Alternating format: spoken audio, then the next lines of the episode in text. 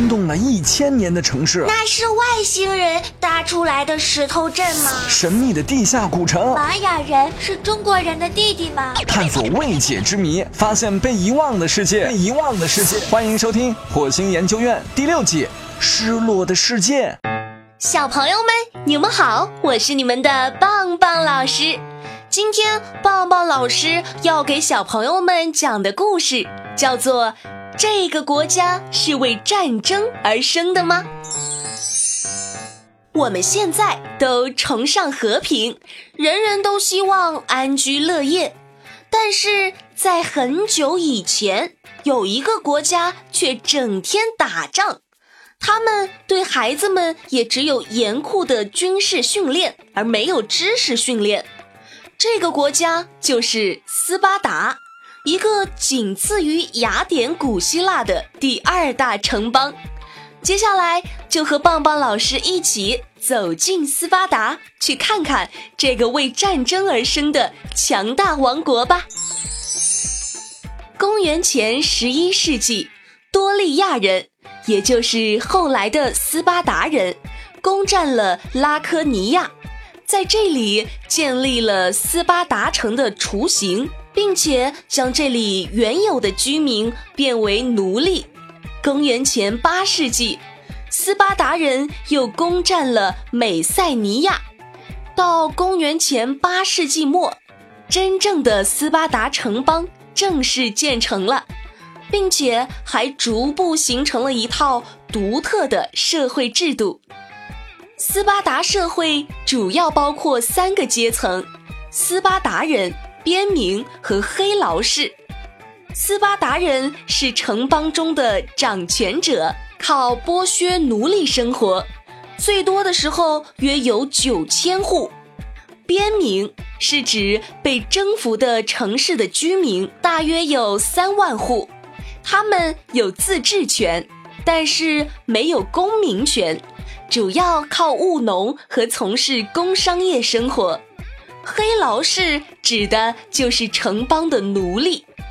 斯巴达的男性公民是斯巴达的统治阶层，他们拥有至高无上的权利。在征服美塞尼亚后，他们不仅可以监督城邦的一切官员，甚至可以审判乃至处死国王。棒棒老师，那斯巴达是怎么残害奴隶的呢？斯巴达是通过战争而建立起来的国家，建国后，国家的对外战争依旧接连不断。公元前四百八十年至前四百七十九年，斯巴达人与雅典等邦国一起联合反对波斯的侵略。后来，因为雅典势力的增长，斯巴达与雅典之间产生了尖锐的矛盾。公元前四百零四年，斯巴达联手波斯打败了雅典，成为全希腊的霸主。在与波斯的战争期间，斯巴达人一次就派了三万五千名奴隶随军出征。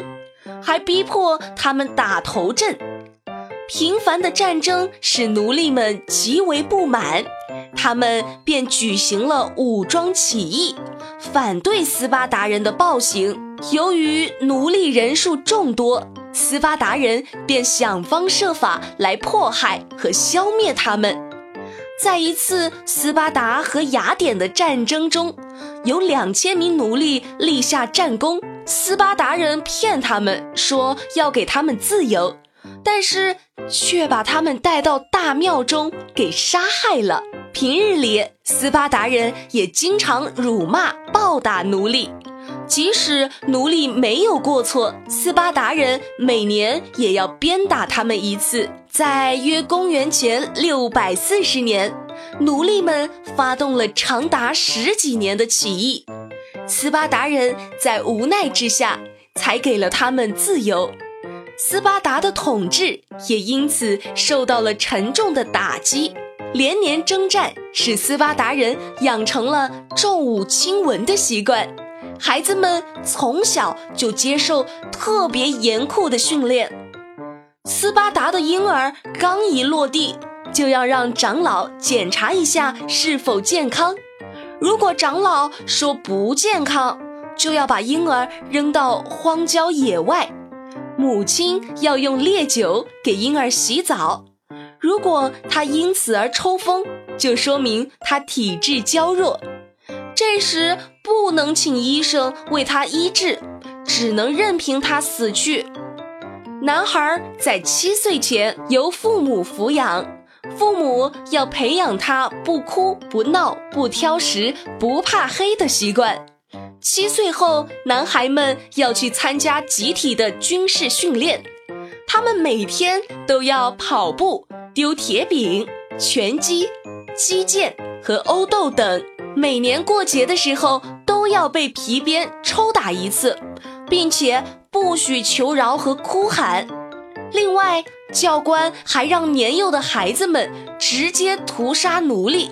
满二十岁后，斯巴达男青年就是一名真正的战士了，他有义务为国征战，甚至献身。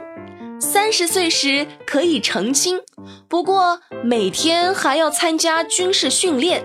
直到六十岁时才能退伍，但如果有国家需要，即使退伍了也要再次上战场。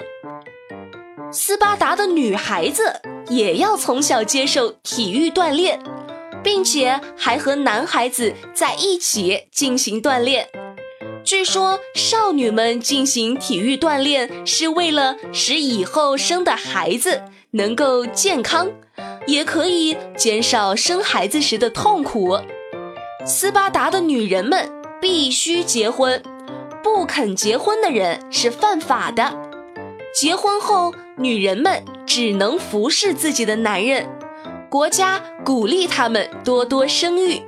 如果一个父亲有三个儿子，那他可以豁免兵役；有四个儿子，就可以不用承担国家的任何税务。斯巴达的妇女们是很痛苦的，即使他们心疼儿子，也绝对不可以对儿子表现出怜悯。如果他们刚生下的儿子因为虚弱而被抛弃，他们不准哭泣；如果他们的儿子战死在沙场，他们也不可以悲伤。他们在送儿子上战场时，不是要他平安回来。而是给他一个盾牌，说：要么拿着盾牌光荣的回来，要么就战死在沙场。别让人用盾牌把你扛回来。好了，小朋友们，关于这个国家是为战争而生的吗？棒棒老师就讲完了。小朋友们，如果有什么新的发现，或者有什么建议，都可以在节目下方评论留言，告诉棒棒老师。我们下期再见喽！